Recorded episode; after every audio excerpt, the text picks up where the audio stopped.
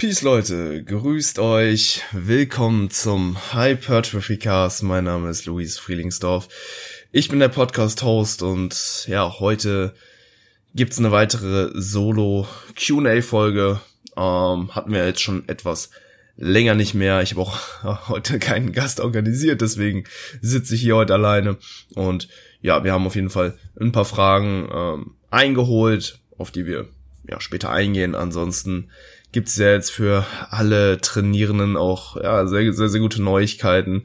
Die Gyms haben in ja, den meisten Bundesländern jetzt wieder geöffnet. Ich glaube, Bayern ist so das letzte Bundesland, was jetzt Anfang nächsten Monats dann noch ähm, nachziehen wird. Und ja, dann haben wir den Spuk soweit überstanden. Ähm, ich hoffe, die Zeit bei euch lief ja einigermaßen erfolgreich. Und ja, selbst wenn nicht, keine Angst. Ähm, der Muscle Memory Effekt ist auf jeden Fall sehr, sehr wirksam. Also selbst wenn ihr jetzt in der Zeit nicht trainieren konntet, Adaption verloren habt, die bekommt ihr relativ schnell wieder zurück.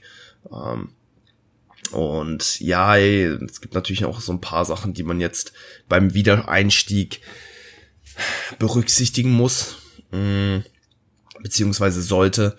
Das wird natürlich zunehmend wichtiger, je weniger ihr trainiert habt. Also trainiert habt, also je weniger oder je mehr ihr dekonditioniert seid, je weniger ihr trainiert habt, desto mehr solltet ihr ja jetzt auch einen, sag ich mal, relativ sanften Wiedereinstieg ins Training irgendwo gewährleisten.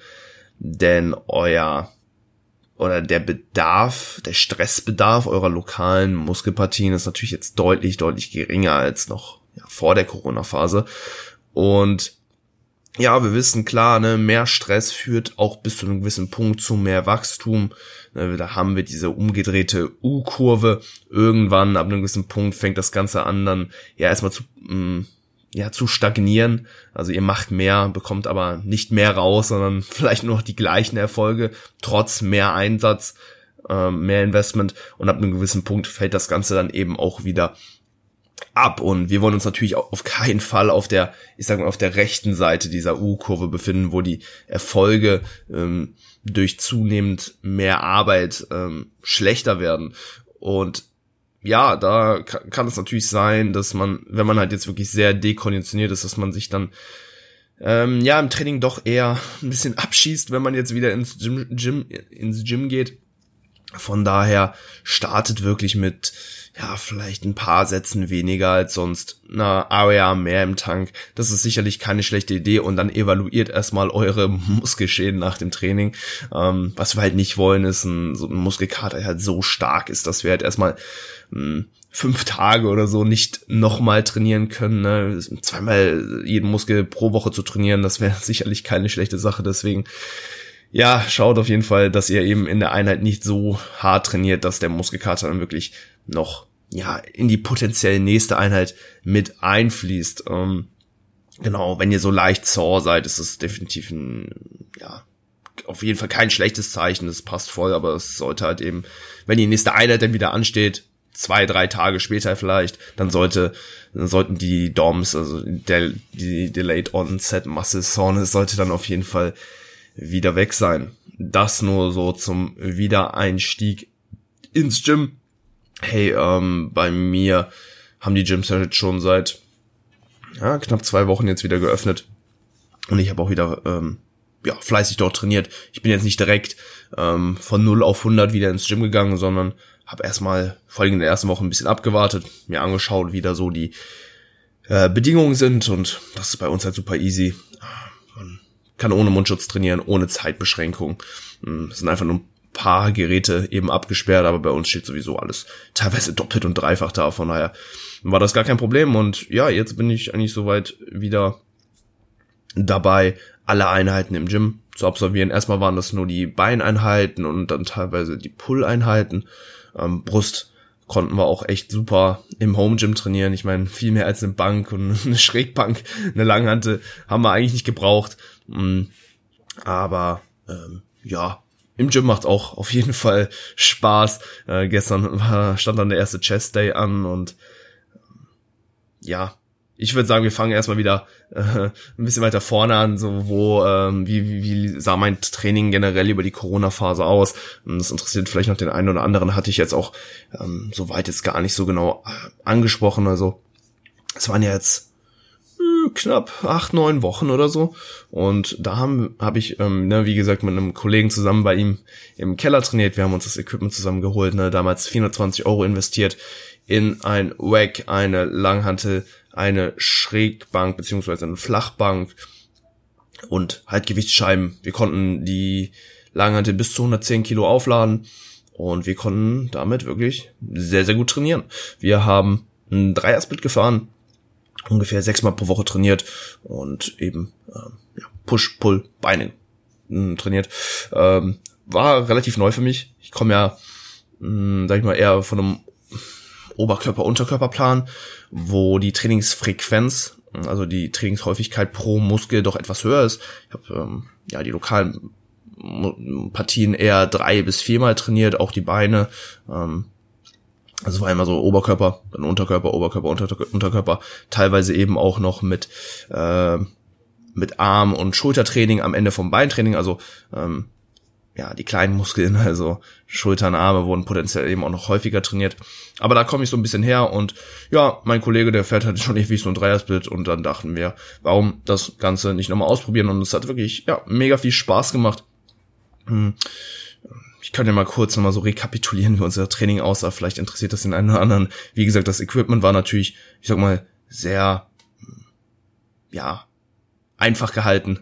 Keine fancy Kabelzüge oder so. Hey, wir wissen, wollt gar nicht wissen, was meine Klienten sich teilweise dafür ähm, Trainingsequipment zu Hause zugelegt haben. Die haben jetzt einfach ein komplettes Gym mit Latzug und allem drum und dran. Also die sind teilweise richtig, richtig gut ausgestattet gewesen. Also ich war relativ äh, spartanisch ähm, da im Keller ein, waren äh, ja, im Keller eingerichtet.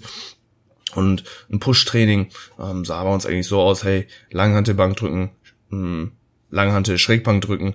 Dann haben wir entweder Butterfly mit Kurzhantel gemacht. Nicht die beste Übung, wie ich finde. Ähm, war auf jeden Fall, ja, besser als jetzt nichts. Klar, wir wollten vielleicht irgendwie eine Fly-Bewegung mal drin haben. Ob das, ähm, ja, jetzt so essentiell ist, ne, sei mal dahingestellt. Aber ich meine, der Kostenfaktor bei ein paar Sätzen Fly ist natürlich auch sehr gering. Ne, man muss sich natürlich immer anschauen, hey, was für ein was für ein Stimulus setzt die Übung für die lokale Muskulatur, was für ein Muskelaufbaureiz bringt uns diese Übung? Ähm, und was bringt oder ja, wie viel äh, Ermüdung erzeugt diese Übung pro Arbeitssatz zum Beispiel. Und ja, bei Kurzhantel Flies ist der Stimulus ja jetzt nicht besonders hoch, ähm, aber die Ermüdung auch kaum vorhanden. Also es ist halt, äh, was heißt kaum vorhanden, es ist relativ gering. Also ist das Stimulus zu Ermüdungsverhältnis bei dieser Übung doch insgesamt recht gut, beziehungsweise jetzt nicht nicht schlecht, weil die Ermüdung halt relativ gering ist, ne? So, so Fly, Fly-Varianten werden halt oft immer auch so ein bisschen gebasht, ne? Einfach weil sie natürlich pro Satz nicht so stimulativ sind wie jetzt irgendwie eine, eine, eine Druckvariante, wie ein Bankdrücken oder ein Schrägbankdrücken, eine Brustpresse, was auch immer. Aber ey, die, ähm, der, der Kostenpunkt ist einfach auch deutlich geringer, ne? Und wenn man dann halt eben merkt, okay, man, die, die Brust kann vielleicht noch ein bisschen mehr Stimulus verkraften, äh, mein gesamtes System ähm, ist aber vielleicht schon an einem Punkt, wo mehr Arbeit einfach nicht mehr möglich ist oder ja, es sind einfach nicht mehr viele regenerativen Kapazitäten frei. Da kann man doch mal eher noch mal so eine so eine Butterfly-Variante äh, mit einbauen und man trainiert die Brust natürlich dann auch über noch eine zweite Funktion, was ja grundsätzlich auch keine schlechte Sache ist, ne, den Muskel wirklich in all seinen Funktionen zu trainieren. Also das nur kurz so zu den zu den Flies. Ähm, wir hatten hatten sie eine äh, die meiste Zeit äh, fest in dem Plan drin. Ähm, nach dem ersten, ich sag mal mit Deload, wir haben dann nach, glaube ich, knapp sechs Wochen, ähm, ich glaube, fünf Tage gedeloadet mit zwei Rest Days und drei leichten Ses Sessions oder ähm, nee, es waren zwei Rest Days und vier leichte Sessions, pardon, zwei leichte Beineinheiten, eine leichte Push und eine Pull. Und dann haben wir den neuen Zyklus gestartet. Im neuen Zyklus sind wir dann auch ein bisschen von den Flies weggegangen und wir haben dann eben noch Liegestützen gemacht mit ähm, erhöhter Fußposition. Also wir haben im Prinzip die, die Füße hinten auf der, ähm, auf der Ablagefläche der Bank abgestellt und ähm, dann ja, Liegestützen vom Boden gemacht und ey, das ist so eine Übung, die ich mega lang nicht mehr gemacht habe. Liegestützen ist halt irgendwie, ja, so eine komplett under, underweightete Übungen so auch im, im Bodybuilding-Bereich. Ne? Man denkt sich, ey, ich bin noch viel zu stark, so ich kann auch äh, irgendwie 100 Kilo auf der Bench drücken und so etc. Und dann denkt man sich, hey, wozu bräuchte ich noch die Liegestützen? Aber ja, wenn die Brust halt schon zum gewissen Grad eben ermüdet ist, hey, dann bin ich da in, in einem 10 bis 15er Wiederholungsbereich halt wirklich ans Versagen gekommen und äh, der Pump, den ich dadurch bekommen habe, extrem, extrem gut. Also es hat sich wirklich sehr, sehr mh, stimulativ eben auch angeführt. Ähm, und ja, die, der Bewegungsablauf war auch richtig smooth, ne? kein Ziehen im Ellenbogen oder in der Schulter. Also da war soweit alles easy. Deswegen sind wir von den Flies so ein bisschen weggegangen, haben dann äh, ja, Liegestützen gemacht. Also echt, ähm, war sehr, sehr überrascht. Ist jetzt definitiv eine Übung, die ich auch so in meinem Übungsrepertoire, sage ich mal, drin habe, auf die ich immer mal wieder zurückgreifen kann.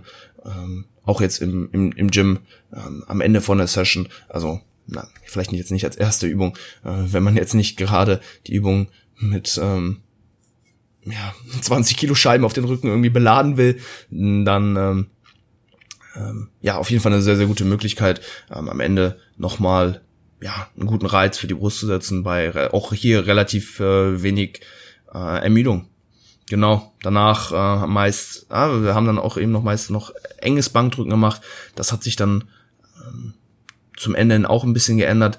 Ähm, einfach weil, ja, der, Stimulus da für den Trizeps nicht ganz so gut war, zumindest jetzt von meinem subjektiven Empfinden. Ein Kollege hat es sehr, sehr gut gespürt. Ich weiß nicht, enges Bankdrücken bei mir jetzt nicht die beste Trizepsübung. Ich mag halt viel lieber dann irgendwie, ja, so Skull Crushers oder so. Damit kann ich, ähm, ja, einfach deutlich besser den Trizeps eben auch isolieren und kriegen einen viel besseren Pump und mm, ja, bei der es das Gefühl, den Trizeps viel, viel besser zu treffen.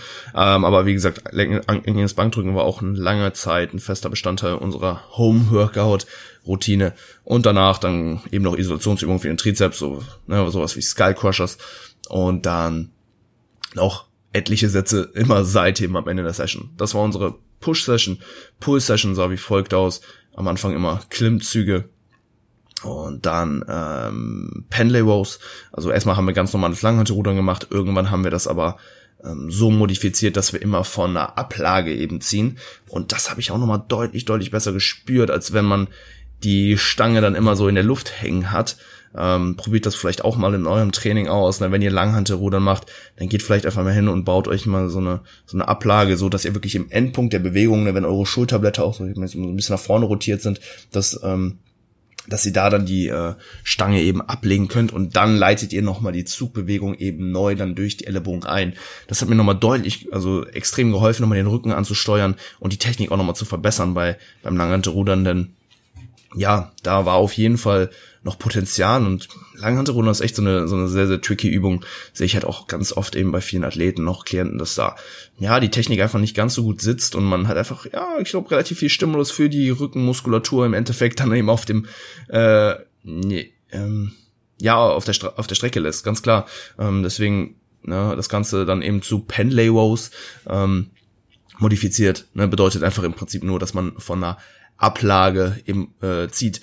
Personen, die halt eine extrem gute Mobilität haben, ähm, die können zum Beispiel auch einfach die Stange dann auf dem Boden absetzen. Wichtig ist halt, dass der Unterrücken natürlich gerade bleibt und ähm, ja, wenn man das natürlich auch ohne, äh, also wenn man das dann eben auch so schafft, dass man die Stange dann auf dem Boden ablegen kann, dann braucht, ja, dann braucht man natürlich keine Ablage, aber wir haben dann im Prinzip einfach äh, so ein paar ähm, Plates dann eben gestapelt und da dann jede Wiederholung die Stange drauf abgelegt und dann erneut die Zugbewegung eingeleitet. Hat super funktioniert, sehr, sehr geile Übung.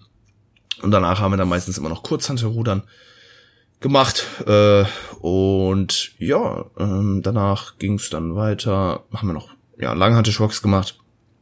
Ja, Nacken ist, denke ich, ganz gut bei mir ausgeprägt, aber ähm, haben wir auf jeden Fall soweit mitgenommen.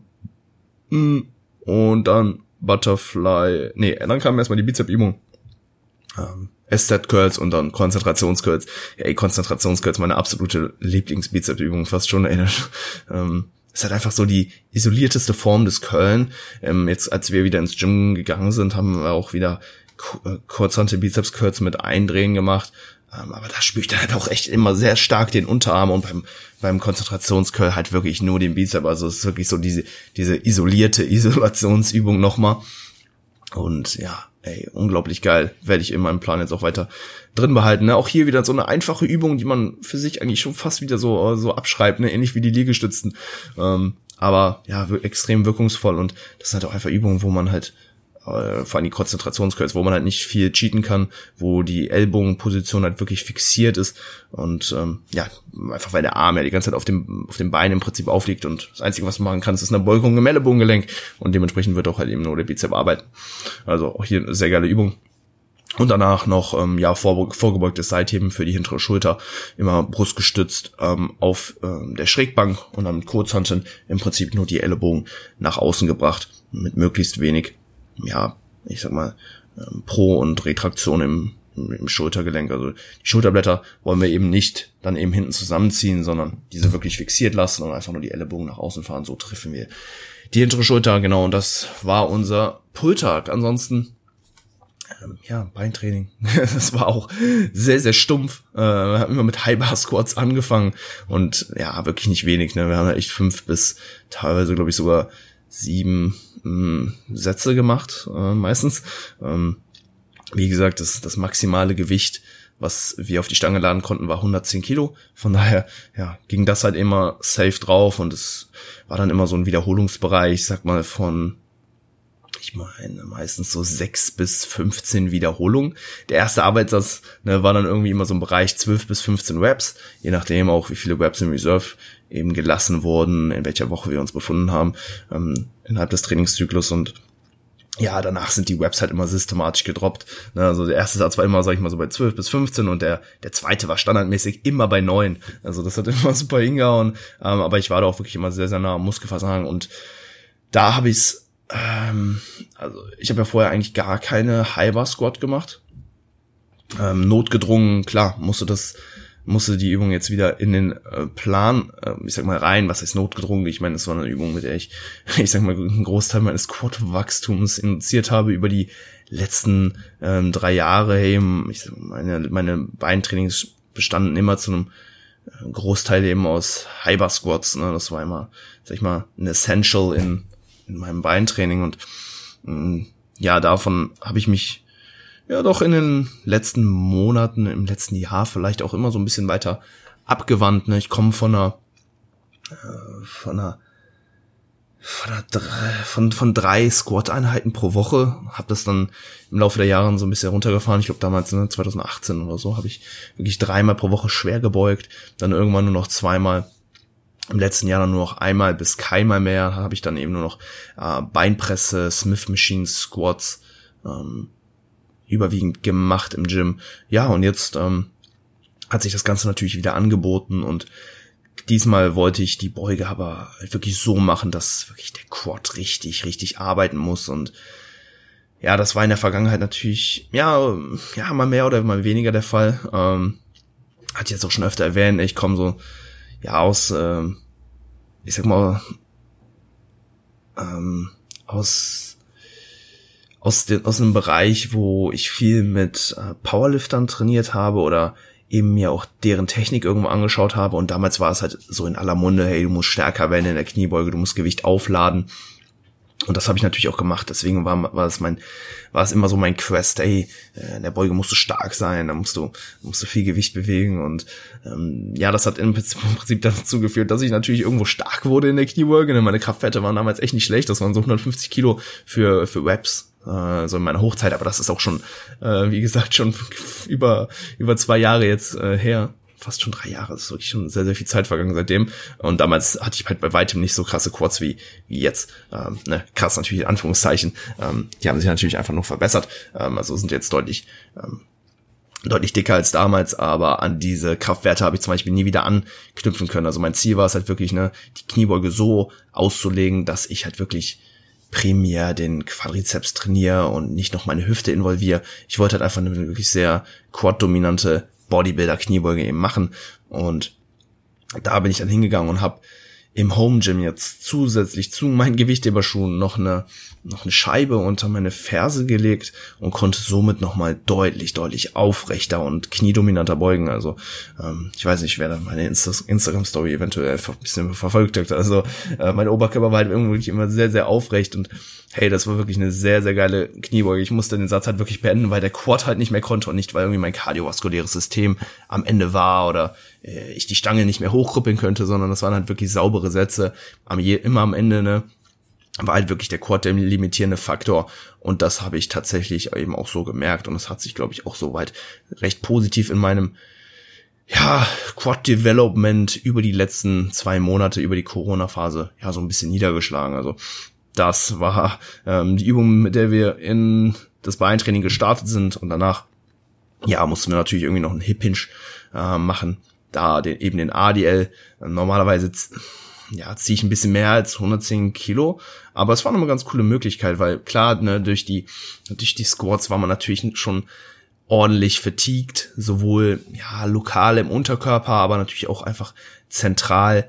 Ähm, hatte man eben schon ein gewisses Maß an Ermüdung und zentraler Ermüdung ja, ist natürlich nicht besonders positiv, also eigentlich gar nicht positiv. Sie verringert im Prinzip die, die Performance in nicht genutzter Muskulatur, so eben auch, ne, dann in den Glutes und Hams. Klar, die sind natürlich auch schon bei der Kniebeuge zu einem gewissen Grad involviert, ne, jetzt bei meinem Squat-Stil eher weniger als sonst, aber klar, da war natürlich trotzdem eine gewisse Ermüdung schon vorhanden.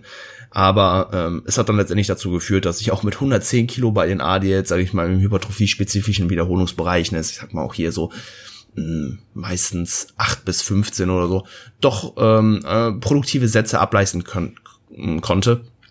Das ist, klar, ist natürlich nicht so, ähm, die waren jetzt natürlich nicht so hochwertig, wie wenn ich die äh, ADLs zu Beginn der Session gemacht hätte. Aber ähm, so war es halt. Ich habe jetzt eben auch ein bisschen mehr den Fokus eben auf die Quads gelegt über die Corona-Phase. Hätte ich halt die AD jetzt zu Beginn gemacht, ne, da hätte ich halt eben auch nur diese 110 Kilo gehabt und dann hätte ich eventuell ja einfach viel mehr Wiederholung geschafft und das hätte halt wiederum auch dazu führen können, dass halt eben die Zielmuskulatur nicht unbedingt zum limitierenden Faktor hätte gemacht werden können. Ne, ein ADL über 15 Reps, ich weiß nicht, wer es schon mal wirklich ausprobiert hat, aber irgendwann äh, versagt halt einfach die Griffkraft, trotz vielleicht auch Zughilfen, aber die Unterarme werden schwach, der Unterrücken tendiert einzurunden, obwohl vielleicht Hamstrings und der auch der Glut vielleicht noch ein bisschen Saft eben gehabt hätte. Also das war halt eben dann so die zweite Übung. Auch hier ähm, haben wir, glaube ich, immer so vier, fünf, fünf Sätze gemacht. Also die Beineinheit hatte es auf jeden Fall schon hin sich. Man, wir, wir saßen manchmal einfach wirklich da in dem Keller und äh, ja, ähm, haben uns gefragt, hey, was, was machen wir gerade? Ist das hier gerade äh, wirklich real? Lohnt sich das, was wir uns hier gerade antun? Weil ich meine, mein Kollege macht einen Satz äh, und nach, nach so einem Satz Kniebeugen vor allen Dingen dann halt eben im in den ersten Sätzen, wo man halt eben noch ne, 10 bis 15, 9, 8 Wiederholungen gemacht habe, danach ne, schnappst du halt wirklich extrem stark nach Luft. Und dann mussten wir uns dann immer erstmal hinsetzen und wir schauen uns halt eben jedes Mal noch an und denken uns, alter Fuck, was, was, was machen wir hier gerade, ne, wie so Geisteskranke. Ähm, ne, war auf jeden Fall, ich sag mal, immer eine sehr, sehr geile Herausforderung, dieser Beintag, einfach weil er wirklich extrem anstrengend war. Und klar, wir haben uns natürlich dann auch immer ausreichend Zeit gelassen, so dass wir die Zielmuskulatur natürlich bei jedem Satz immer zum limitierenden Faktor ähm, machen konnten. Aber es war jetzt nicht so, dass wir da extrem lange rumgefackelt haben. Ne? Also wie gesagt, ich mache meinen Satz, wacke, setz mich hin, atme, muss erstmal wieder klarkommen. Ein Kollege macht den Satz. Danach wartet man dann vielleicht nochmal eine halbe, halbe Minute bis eine Minute, bis sich meine Atmung dann wirklich voll beruhigt hat. Ich hatte dann, denke ich mal, schon immer so drei Minuten West. Ne? Also ich glaube, alles drunter da erholt sich dann auch das kardiovaskuläre System einfach nicht mehr, aber ja, dann hatte sich die Atmung soweit wieder ähm, beruhigt und dann ging es halt auch wieder direkt in den nächsten Satz. Also ähm, ja, das war schon wirklich ein mentaler Story. Du sitzt halt nur da und wartest halt, bis es wieder losgeht und es es war halt wirklich nicht, war halt wirklich hart, aber ähm, denke ich auch sehr, sehr produktiv, das ganze Training und es hat auch insgesamt doch sehr viel Spaß gemacht. Also ich gucke jetzt schon so mit, ähm, ja, wie, wie sagt man, ich gucke jetzt schon gerne, sag ich mal, auf diese Zeit zurück. Ich glaube, ähm, haben das soweit ganz gut hingekriegt. Hey, und jetzt noch, um, um den Leg Day noch soweit abzuschließen, also Kniebeugen, ähm, ADL und danach gab's dann eben nochmal Bulgarian Split Squats. Ähm, meistens nochmal so, ja, das haben wir eigentlich relativ fix gelassen, nochmal drei Sätze Bulgarian Split Squats am Ende und danach war dann auch wirklich zappenduster. Ähm, also ja, das soweit zum Leg Day, hey, ne, ihr merkt, okay, der war jetzt nicht ganz vollständig, also die Waden, die, die, die wurden äh, nicht trainiert und wir haben auch nicht den ähm, Beinbeuger halt eben über eine Beinbeugerübung trainiert, sondern nur über Hüftextension.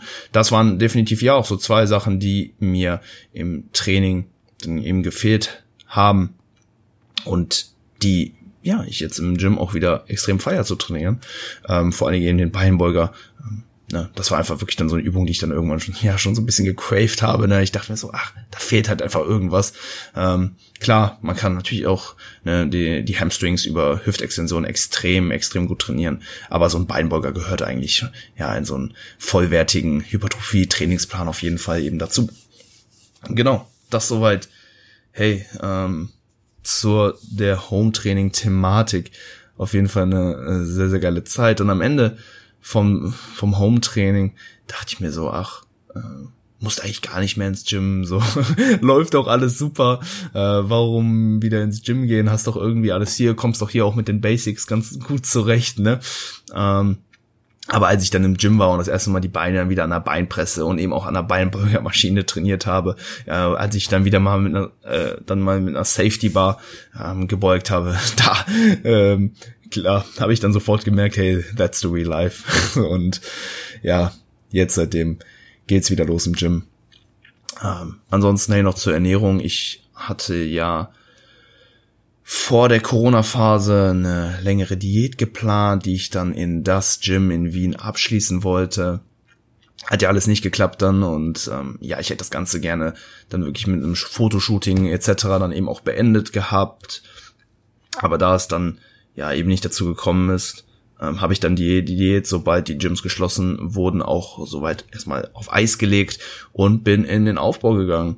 Ähm, hat jetzt keinen bestimmten Grund. Ich hätte auch potenziell weiter diäten können, aber habe halt sofort gemerkt, hey, wenn du halt während der Corona-Phase einfach so viel zu Hause bist, dann kannst du doch ziemlich gut essen. Das war auch die ersten zwei Wochen der Fall. Ne? Ich hatte ja schon, ich sag mal so acht Diätwochen ungefähr auf dem Buckel und ja, nach acht Wochen, dann merkst du halt auch irgendwie, okay, irgendwie fehlt dir so ein bisschen wieder was, ne, dieses Fressen, diese, diese, diese großen Reisbowls, ne, mit 200 Gramm Reis, die Cornflakes und, ne, einfach diese, diese, diese Kohlenhydrate, ähm, die fehlen dir dann so ein bisschen und ich dachte mir, komm, jetzt, äh, während der Corona-Phase, ne, lieber jetzt im Aufbau sein und, ähm, vielleicht, ähm, ja, jetzt nicht bestmöglich Muskeln aufbauen können, anstatt im Defizit sein und ja, vielleicht mehr Substanz verlieren, als du halt im Gym hm, verloren hättest. Ähm, und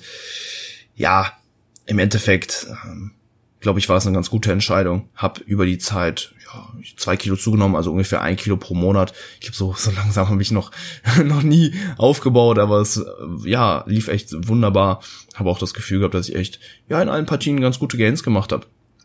Ähm, auch wenn ich jetzt nicht die Trainingsperformance als Vergleichswert hatte, ne, weil klar, im Home Gym hat sich natürlich alles, alles verändert, aber ich sag mal, zum, zum neuen Mesozyklus hin konnte man dann schon den Nettoanstieg der Performance dann irgendwo sehen. Ähm, klar, wenn sich die Performance so innerhalb des Mesos ähm, verändert, ne, dann muss man natürlich da auch immer so hm, mit so einem, einem kritischen Blick so ein bisschen drauf gucken, weil du natürlich auch immer, ähm, ja, ähm, ich sag mal, fluktuierende Komponenten hast, die die Performance beeinflussen können, wie zum Beispiel Ermüdung. Ähm, aber ja, nach nach dem ersten Mesozyklus, als wir dann die Load gemacht haben, habe ich dann auch wirklich gesehen, hey, du performst jetzt einfach wirklich deutlich besser als ähm, in der ersten Woche des ersten Corona-Zyklus sozusagen. Ähm, deswegen ja, bin ich auf jeden Fall sehr zufrieden mit der Zeit gewesen und freue mich jetzt auch ja auf ähm, ja die kommende Zeit jetzt wieder im Gym Und ich plane jetzt, denke ich, erstmal ein bisschen weiter im Aufbau zu bleiben und dann die Lage ja so ein bisschen abzuwarten. Ähm, mal schauen, wie sich alles so entwickelt, auch hinsichtlich den Wettkämpfen nächstes Jahr. Mich juckt's langsam ja schon so ein bisschen in den Fingern. Ich könnte mir sehr gut vorstellen, eben auch 2021 zu, äh, zu starten. Ich will jetzt aber auch hier nicht wieder mit irgendwelchen Daten um mich werfen. Ich meine, ich hatte das ja schon mal angesprochen gehabt, ne, dass es entweder ähm, auf 2021 oder 2022 eben fallen wird. Aber schauen wir mal.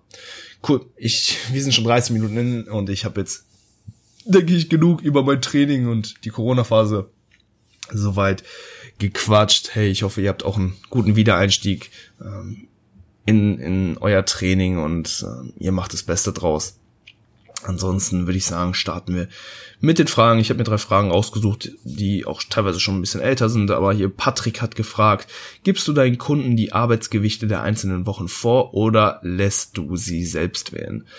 Hey, ähm, danke erstmal für die Frage. Patrick ist mittlerweile auch ein Klient von mir, macht sich sehr, sehr gut, ist jetzt aktuell in, ja, in, in seiner, ähm, in seinem dritten Diätzyklus und ja, verliert wirklich richtig gut an Fett. Also da wird auch ähm, ja eine richtig gute Transformation bei äh, entstehen. Bin sehr, sehr gespannt auch auf das Endergebnis. Wir gucken jetzt gerade eben so ein bisschen, ne, wie weit wir halt gehen können, bevor ja so negative Diätadaptionen eben auftreten und ähm, ja, schauen einfach mal, wo, ich sag mal, seine Body Fat Settling Range ich sag mal ungefähr liegt. Ne? Das ist natürlich auch nur so ein, so ein grobes Konzept, was ich auch ähm, im letzten Pod, in der letzten Podcast-Episode mit Steve Hall so ein bisschen besprochen habe. Ne? Die Folge ist auf Englisch, falls ihr der englischsprachigen, äh, falls ihr der englischen Sprache mächtig seid und ihr euch noch nicht reingezogen habt, ne, dann hört, hört da gerne mal rein. Aber ja, wir gucken einfach mal, wie weit wir jetzt innerhalb der Diät noch kommen, beobachten ja alle re relevanten äh, Marker wie Hungergefühl, Wohlbefinden, ähm, ja und eben auch Cravings etc. Und hey, soweit sieht alles wirklich sehr, sehr gut aus. Seine Trainingsperformance recht progressiv. Also da ja, werden irgendwie immer noch Adaptionen gemacht und er fühlt sich extrem gut, hat jetzt ja, schon echt ordentlich viel Gewicht verloren. Ich glaube schon fast äh, 8, 9 Kilo oder so. Also es läuft wirklich, ja, sehr, sehr gut. Ähm, genau, hey, bezüglich der Frage ist so eine äh, Jein-Antwort. Mm, also ich gebe Ihnen keine direkten Arbeitsgewichte vor, sondern vielmehr ein Progressionsschema, in Anführungszeichen, mit dem sie vorgehen. Also für jede Übung bekommt, bekommt man, oder bekommt ein Klient von mir eine vorgegebene Webrange. Sagen wir mal, Bankdrücken, sechs bis zehn Wiederholungen. Für jede Trainingswoche bekommt diese Übung eine gewisse äh, Auslastung zugeordnet, also eine relative Intensität, aber ja, wie viele Wiederholungen lassen wir bei dieser Übung im Tank? Und das ganze Vorgehen ist dann eben so, wenn wir in einer Woche das obere Ende der Webrange bei einem Arbeitssatz mit perfekter Technik und den vorgegebenen AOR natürlich erreicht haben, dann erhöhen wir in der nächsten Einheit das Trainingsgewicht. Also der Klient muss erstmal, ich sag mal, selber natürlich irgendwo dann das Trainingsgewicht ermitteln. Ne? Ähm, das leitet man sich dann eben über die Webrange und die vorgegebenen AOR ab. Also jetzt sage ich mal ein Beispiel, Woche 1, Langhantel Bankdrücken, 6 bis 10 Wiederholungen, zwei Reps in Reserve bedeutet, ne, der Klient muss ein Trainingsgewicht wählen, was er für, was er maximal für 8 bis 12 Wiederholungen ähm, bewegen kann. Ne? 6 bis 10er Web Range, 2 AWR, ähm, macht Sinn soweit.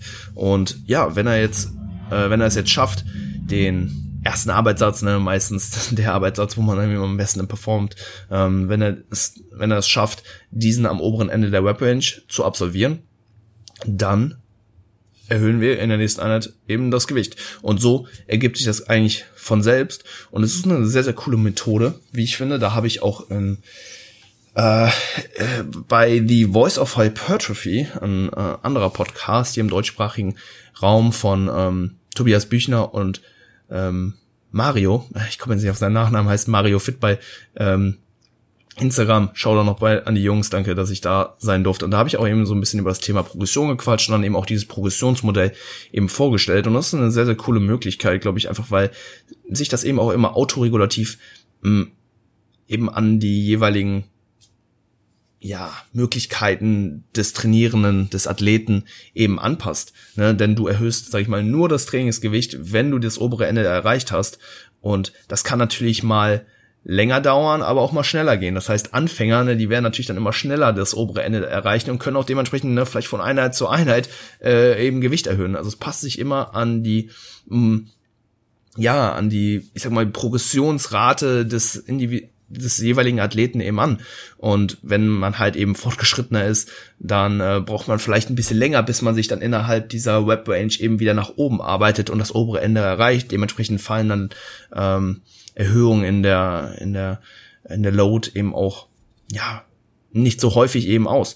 Und ähm, klar, äh, das hatten wir auch in der Podcast-Episode gesprochen, also ich sag mal, die, die Schwachstelle, die das Ganze hat, ist natürlich die Einschätzung der Webs in Reserve und ähm, das sehe ich natürlich genauso, denn dass dieses äh, Konzept natürlich immer darauf beruht, dass die relative Intensität eben auch äh, soweit akkurat eingeschätzt werden kann und da gebe ich ähm, ne, dem Tobi da natürlich vollkommen recht, der hatte das eben angesprochen gehabt, dass äh, das enorm wichtig ist, dass man sich da halt eben auch ja selbst gut einschätzen kann oder natürlich jemand hat, der das Ganze ne, so ein bisschen observiert. Ne, in meinem jetzt im, im, im, Co im Fall von meinem Coaching, ich lasse mir natürlich da immer Technikvideos zuschicken, also ähm, kann ich da, sag ich mal, mal so ein bisschen drauf gucken und die, die Webs in Reserve auch eben auch von aus meinem Blick, Blickwinkel dann eben nochmal bewerten.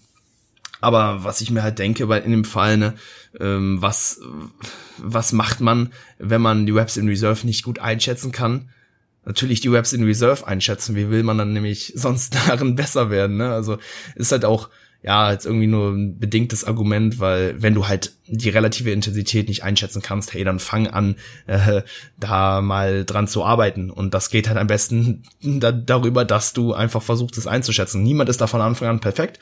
Und das, das, äh, ne, das weiß ich natürlich auch und das sehe ich natürlich auch bei Klienten, aber das ist etwas, woran man einfach arbeiten muss und meistens äh, ergibt sich das doch in den, in den ersten, ich sag mal, ein, zwei Monaten doch relativ schnell, wenn man einfach das Training wirklich akribisch trackt, die Trainingsdaten immer niederschreibt, dann kann man sich da im Laufe des Zyklus immer so ein bisschen dran entlanghangeln. Und worum es mir halt eben geht, ist ähm, viel mehr einfach irgendwo in der Range zu sein, dass wir sagen, okay, der Satz, der war soweit stimulativ, ob das jetzt eine äh, ob, ob das jetzt eine 4 oder eine 2 AOA gewesen ist, ne, wenn eine 3 AOA zum Beispiel vorgegeben ist, dann ist es erstmal gar nicht so relevant. Hauptsache, wir pushen im Laufe der Wochen einfach zunehmend härter, versuchen vielleicht eine Web aufzuladen, wenn halt eben auch die relative Intensität von der einen auf die andere Woche eben ähm, steigt, beziehungsweise die AOA eben fällt. Und so kommen wir dann am Ende des Trainingszyklus in Woche fünf, sechs, sieben, was weiß ich, dann eben eher an den Punkt, wo wir dann am Muskelversagen angekommen sind. Und dann können wir rückblickend immer die AWA nochmal so ein bisschen bewerten. Und dann haben wir halt wirklich immer so ein super Datenkonstrukt und ja, spätestens dann im zweiten Mesozyklus sind wir da halt wirklich schon deutlich, deutlich genauer. Also es ist einfach etwas, was, was sich über die Zeit eben ergibt. Von daher, ähm, ja, sehe ich diese Methode eigentlich auch für Personen als sehr, sehr sinnvoll, die vielleicht eben keinen Coach haben oder auch noch nicht gut sind, äh, dabei oder auch noch nicht besonders gut darin sind, ihre Area einzuschätzen, weil ihr werdet halt eben nur besser, wenn ihr das macht. Deswegen, wenn ihr ne, diesen Approach dann vielleicht auch eben für euch auserwählt, was definitiv keine schlechte Sache ist, weil, ne, wie gesagt, das halt eben immer autoregulativ ist und euer Programming nicht irgendwie eine 5 Kilo Steigerung in der Load vorsieht, wenn ihr es gerade gar nicht abrufen könnt. Ne? Jetzt stellt euch mal vor, ihr habt irgendwie in der Nacht äh, schlecht geschlafen und äh, extrem viel Stress auf der Arbeit gehabt und am nächsten Tag müsst ihr fünf Kilo auf eure Beuge draufpacken. Ain't gonna happen. Ne? Deswegen ähm, über die AOA könnt ihr den Einsatz pro Arbeitssatz beziehungsweise auch den Stimulus pro Arbeitssatz immer so ein bisschen steuern. An einem Tag äh, ist beinahe zwei AOR halt einfach mehr drin als an einem anderen Tag. Und deswegen, das ist ja auch etwas, was sich immer an die Tagesform eben anpasst und dementsprechend fällt halt eben auch die Progressionsrate immer äh, ja angepasst an die Fähigkeiten und die und, und, und eben auch das Potenzial des jeweiligen Athleten eben aus. Ne? Anfänger werden sich deutlich schneller mit dieser Methode steigern können und äh, Fortgeschrittene eben deutlich langsamer und das ist ja auch genau eben das Ziel der Sache. Ich bin halt eben kein großer Fan davon von äh, Progressionsmodellen, welche irgendwie einen fixen Wert äh, irgendwo vorsehen, dass man jetzt sagt, hey, Woche 1 100 Kilo, Woche 2 105 Kilo, Woche 3 110 Kilo. Ist für Powerlifting sicherlich eine super Herangehensweise. Für Hypertrophie-Training, glaube ich, hm, verfehlt das aber so den Sinn und Zweck. Denn ja, Progression sollte halt eben auch also Progression im Training, eine Erhöhung der Wiederholung oder eine Erhöhung der, der Load, sollte natürlich auch immer erst dann stattfinden, wenn Adaptionen stattgefunden haben. Ne? Denn wir wollen ja, sage ich mal, immer nur, ähm, oder wie, wie, wir wollen ja adaptieren und weil wir adaptiert haben, weil wir jetzt einen größeren Muskel haben, zum Beispiel deswegen laden wir mehr Gewicht auf die Stange oder machen mehr Wiederholung und nicht andersrum. So funktioniert das, funktioniert das halt eben nicht und ähm, ja, diese Methode, sage ich mal, ne, über die Web Range, über die relative Intensität und ja, über das Erreichen der obere, oberen und über das Erreichen der oberen Ende oh wow, ich bin schon krass down. Äh, ihr merkt 40 Minuten in. Ähm, na, ihr wisst, was ich meine. Sobald man das obere Ende erreicht, dann erhöht man das Gewicht. Darüber, ja, geht das halt eben autoregulativ und es passt sich halt eben immer an eure jeweiligen Fähigkeiten, an euer Potenzial an. Habe ich jetzt soweit gesagt. Ich denke, das beantwortet die Frage ganz gut. Und ähm, ich würde sagen, ja, wir nehmen noch ja zwei Fragen mit rein, schnell. Ähm, eine Frage von Luke gibt es aufgrund von Körperkomposition, Knochenbau etc. Menschen, die zum Beispiel nicht in der Men's Physik starten sollten und besser in die nächste Klasse sollten. nächste Klasse gibt's ja in dem Sinne nicht. Ne? Also es ist ja schon so, sag ich mal, mh, hm, jetzt nicht so, dass es so eine so eine Hierarchie ist, so unten Mans Physik und dann kommt die nächste Klasse. Das ist ja, denke ich, eher so gesondert voneinander. Also Mans Physik und Bodybuilding, Classic Physik, was auch immer, Athletik gibt's ja auch noch. Ähm, aber ja, lesen wir weiter. Was wären Faktoren, die man prüfen sollte bei sich, die man prüfen sollte bei sich selbst, in welche Klasse man am ehesten passt? Ja, ähm, hey, ich denke, dass Knochenbau auf jeden Fall eine, ja, eine große Auswirkung eben ähm, darauf hat, wie, wie dein Look am Ende aussieht. Ich, das ist ein sehr, sehr unterschätzter Faktor. Ähm, und glaube ich, auch sehr, sehr, ein sehr, sehr zentraler Punkt, wenn man halt eben von der, von, von genetisch, äh, von, von genetischem Potenzial irgendwo spricht, ne? Wie bist du überhaupt gebaut? Wie, ähm, wie breit ist deine Hüfte? Wie ähm, breit sind deine, äh, deine Schlüsselbeine? Hey, ganz, ganz wichtiger Punkt und, ne, ähm, dementsprechend, ja, wenn man halt so, sag ich mal, von, genetisch gesegneten Leuten spricht, dann sind das meistens eben auch Leute, die einen sehr, sehr vorteilhaften Knochenbau haben, also breite, also im Oberkörper, also im Schultergürtel sehr, sehr breit sind, eine, eine schmale Hüfte haben. Und das ist halt auch automatisch die optimale Bodybuilding-Genetik. Also man spricht dann bei der Genetik nicht immer unbedingt vom Muskelaufbaupotenzial, sondern vielmehr eben vom, äh, vom Knochenbau. Und deswegen ein sehr, sehr interessanter Punkt.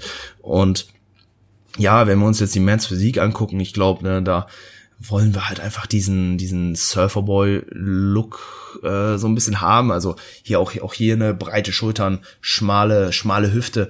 Das ist so ja, ich sag mal dieser Look, wonach eben geschaut wird. Aber das ist ja eigentlich beim Bodybuilding auch so. Ne? Also du willst da auch da ne diesen X-Frame haben, ne unten schmal sein. Also klar, ich sag mal, in der Hüfte schmal sein, ne? die Beine sollten da wieder eben äh, breit nach außen gehen. Also wir wollen halt im Prinzip ne, dieses X haben. Unten die breiten Beine, dann die schmale Hüfte und dann soll das Ganze wieder äh, wie so ein V da nach oben aus äh, ähm, hinausgehen, dann über einen breiten Lat, eben breite Schultern, idealerweise dann eben auch breite Schlüsselbeine. Das ist halt eben auch genau der Look, der eben im Bodybuilding gesucht wird. Also ähm, ich sag mal, ja, vom Knochenbau würde ich es jetzt nicht unbedingt abhängig machen, aber wenn du halt über der, der Dude bist, der halt ne, eine breite Hüfte hat, vielleicht schmale ähm, Schlüsselbeine, ich sag mal, dann hm, ja, würde ich doch dann eher in, in vielleicht in die Bodybuilding-Klasse ähm, gehen. Also allein jetzt, sag ich mal, äh, von dem Gesichtspunkt, weil ja, du dann in der Men's Physik einfach nicht diesen ästhetischen hm, ja, Look, sag ich mal, aufbringst. Klar, ne, du kannst natürlich vieles durch, durch Muskelmasse wegmachen. Auch bei mir, ich habe halt einfach so die Schlüsselbeine äh, in Größe einer, einer Zigarette oder so. Also wirklich sehr, sehr schmal bin ich hier oben rum, ne, im Schultergürtel und da braucht man halt einfach super viel Muskulatur ne, im Schulterbereich, äh, im Latt und so, damit du das halt eben wieder ausgleichst. Ähm, aber wie gesagt, du hast dann, sag ich mal, eher so diesen, ja, diesen, diesen bulligen Look, äh, wenn man das so sagen kann. Mm. Und in der Men's Physik, ja, da bräuchtest du, sag ich mal, schon idealerweise diesen X-Frame. Aber auch hier kann man halt viel durch Posing eben auch so ein bisschen wettmachen. Ne? Ich habe halt auch eine, ja, relativ breite Hüfte eben und dementsprechend, ja, habe ich mich dann auch bei meinem letzten Wettkampf eben immer so ein bisschen hingestellt, immer so ein bisschen seitlich positioniert, so dass, ähm, ja, ich halt eben nicht so frontal zur Bühne stand und man halt eben nicht diesen, äh, diese, diese breite Hüfte halt eben gesehen habe, weil ja, du musst halt immer diese Illusion erzeugen, dass du halt breit nach oben dann hin aufgehst und das konnte ich halt in, in seitlichen Posen halt deutlich besser, beziehungsweise wenn ich mich einfach so ein bisschen ähm, ja seitlich hingestellt habe. Deswegen, ich, ich würde es jetzt insgesamt ähm, nicht direkt vom Knochenbau abhängig machen. Hey, den hast du halt äh, oder hast ihn halt nicht.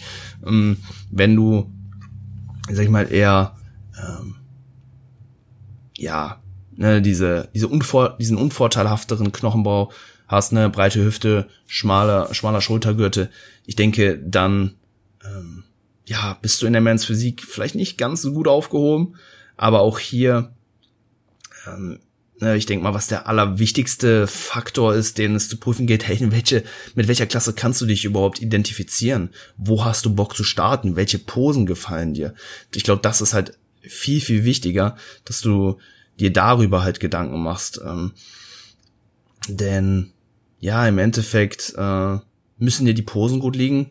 Probier halt einfach ne, mal die Mans Physik und die Bodybuilding-Posen halt eben durch und, und, und guck halt einfach, was dir halt auch persönlich am besten dann äh, im Spiegel gefällt. Mhm.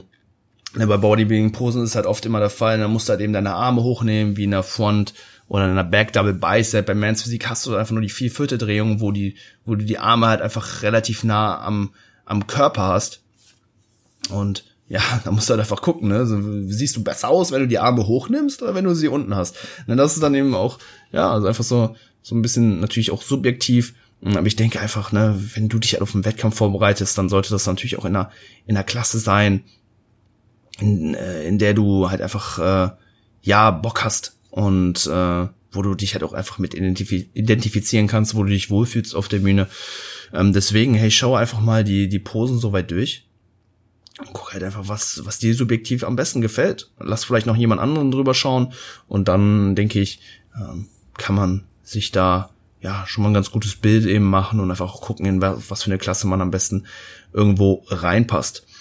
Ansonsten letzte Frage noch von anonym. Stuhlgang in der Diät morgens meistens erst nach dem Kaffee möglich, trotzdem direkt nach dem Aufstehen wiegen oder erst den Kaffee trinken. ähm, ey, also beim, beim, beim Wiegen geht's eigentlich nur darum, hm, ich sag mal, gleichbleibende Rahmenbedingungen zu gewährleisten. Du willst dich nicht unbedingt immer dann wiegen, wenn du am leichtesten bist, sondern du willst dich immer dann wiegen, ähm, wie du dich auch gestern und auch schon am Tag davor gewogen hast. Also du musst einfach im Prinzip einen Zeitpunkt finden, wo Rahmenbedingungen, also so sowas wie Flüssigkeitszufuhr, ähm, ja einfach Essen und ähm, der generelle Zustand einfach sehr sehr konstant ist und das ist einfach meistens nach dem Aufstehen. Das ist einfach das Leichteste. Ne? Man wacht auf, geht vielleicht auf die Toilette oder eben auch nicht und stellt sich dann am besten einfach nackt auf die Waage und das gibt uns dann im, äh, im Schnitt dann definitiv die, dem besten Aus, die beste Auskunft über ähm, ja die Veränderung hm, unseres Körpergewichts. Von daher ist es gar nicht so relevant, äh, wann du dich wiegst. Hauptsache die Rahmenbedingungen sind gleich. In dem Fall würde ich aber einfach sagen, hey, wieg dich einfach vor dem Stuhlgang, weil da musst du aufstehen, einen Kaffee trinken und vielleicht klappt das natürlich auch nicht immer. Also äh, würde ich einfach immer vorm Kaffee trinken machen, weil dann warst du auf jeden Fall schon nicht, also auf jeden Fall nicht auf der Toilette und das ist ja deutlich leichter einzuhalten, als wenn du dann erstmal diesen Kaffee trinken musst und dann musst du erstmal abwarten, dass du halt scheißen kannst. Ne? Deswegen, das macht ja, äh, ja, dann machst du das Leben einfach schwer. Wie gesagt, ähm, du ich, ich würde halt einfach äh, das Weigh-In eben nicht so auslegen, dass du dann, sage ich mal, in Anführungszeichen das niedrigste Gewicht irgendwie rauskriegst, sondern einfach nur, dass das Ganze konstant ist. Wie gesagt, ob du jetzt ein, ich weiß jetzt nicht, wie viel das bei dir ausmacht, aber ob du jetzt 300 Gramm mehr oder weniger wiegst, ey, das war jetzt eine komplett, komplett fiktive Zahl von meiner Seite, ist ja super äh, irrelevant. Wie gesagt, das ist ja ne, wir tracken das Körpergewicht einfach nur, um Anpassungen äh, hinsichtlich der Ernährung machen zu können, um halt den Kalorienüberschuss beziehungsweise das Kaloriendefizit evaluieren zu können. Dafür ist es, ja, ist der Körpergewichtstrend einfach immer super interessant und ob du jetzt äh, immer ein paar Gramm mehr oder weniger wiegst, super irrelevant für den Anpassungsprozess. Von daher das Ganze einfach nur standardisieren. Cool, Leute. Ähm, hey, das wär's äh, soweit für diese Episode. Ich hoffe, euch hat's gefallen. Ähm, war jetzt, wie gesagt, äh, auch was länger her, dass ich jetzt wieder so eine Solo-Episode äh, aufgenommen habe. Aber mh, hm, ja, hoffe, ihr konntet ein bisschen was mitnehmen, hat vielleicht auch ein bisschen Spaß beim Zuhören, was auch immer. Auf jeden Fall würde ich mich wie immer über äh, ja so eine iTunes äh, nicht mehr iTunes Apple Podcast Bewertung oder so freuen, denn ja darüber wird der Podcast, glaube ich zumindest gepusht. Also wenn ihr einen Podcast gerne hört, dann geht kurz irgendwie auf Apple Podcast und lasst eine Bewertung da, aber hey, keine drei oder vier Sterne, ich will auf jeden Fall fünf haben. Nein, Spaß. Ähm, kein Spaß. Easy. Ähm, Leute, ich packe wie immer am Ende jeder Episode noch ein, noch ein Track auf die, auf, auf die Spotify-Playlist, ne? Hypertrophy Cars Playlist heißt die. Checkt die auf jeden Fall ab. Ne? Da kommen am Ende von jeder Episode immer, kommt da immer ein Track drauf, ne? auch von Gästen. Also da haben wir jetzt mittlerweile schon eine ganz coole Kollektion also wenn ihr mal wissen wollt, was so ein Dr. Eric Helms oder ein Dr. Mike Isbell oder so beim Training oder wann auch immer hört, ne, dann schaut da mal rein. Ansonsten, ähm, ja, packe ich I'm Alive von Adaro Restyle und Vertex auf die Playlist. Hey, richtig, richtig guter Festival-Banger. Ähm, ähm, ja, eher so im Frenchcore-Bereich, wobei man das mittlerweile auch kaum noch also ein bisschen differenzieren kann. Das vermischt sich aktuell alles so bei so in den Genres Hardstyle, ähm, Uptempo, Hardcore, alles so jetzt mittlerweile schon sehr, sehr durchmischt. Ähm, ja, die meisten werden sich denken, was labert er gerade? Ich bin halt echt so sehr, sehr lieb, da so eine, ja, in der Mucke drin, über Corona kam jetzt auch wirklich sehr, sehr viel neuer Stuff eben raus. Ne? Alle, ich sag mal, Musiker oder so hatten natürlich jetzt sehr, sehr viel Zeit, um ja, Sachen zu produzieren. Auftritte fall, äh, sind weggefallen und ja, ich äh, als in Anführungszeichen Musikjunkie hatte da auf jeden Fall ja einiges äh, zu hören und ja, meine persönliche Playlist hat sich auch da ordentlich erweitert. Deswegen, hey, diesen Track habe ich sehr, sehr gefeiert. Ähm, und den findet ihr, wie gesagt, auf der Spotify-Playlist. Gönnt euch den mal, ja, von einem harten Satz oder so. Ähm, wenn ihr das handeln könnt. Das ist halt relativ schnell, aber sehr, sehr geile Melodie, sehr, sehr euphorisch. Sehr geiler Track. Sweet. Ähm, Leute, vielen Dank äh, fürs Zuhören. Macht's gut. Bis nächste Woche oder wann auch immer. Ähm, hab auf jeden Fall ja auch wieder einige coole Gäste für die kommenden Wochen eingeplant. Für nächste Woche muss ich noch schauen. Vielleicht gibt's da wieder eine Solo-Episode, aber das schauen wir mal. Ähm, aber danach kommen auf jeden Fall wieder, kommt auf jeden Fall sehr wieder, äh, ja, kommen Episoden einfach mit, äh, mit coolen Gästen. Da könnt ihr euch drauf freuen und ja, ich wünsche euch alles Gute. Bis dahin, macht's gut. Ciao, ciao.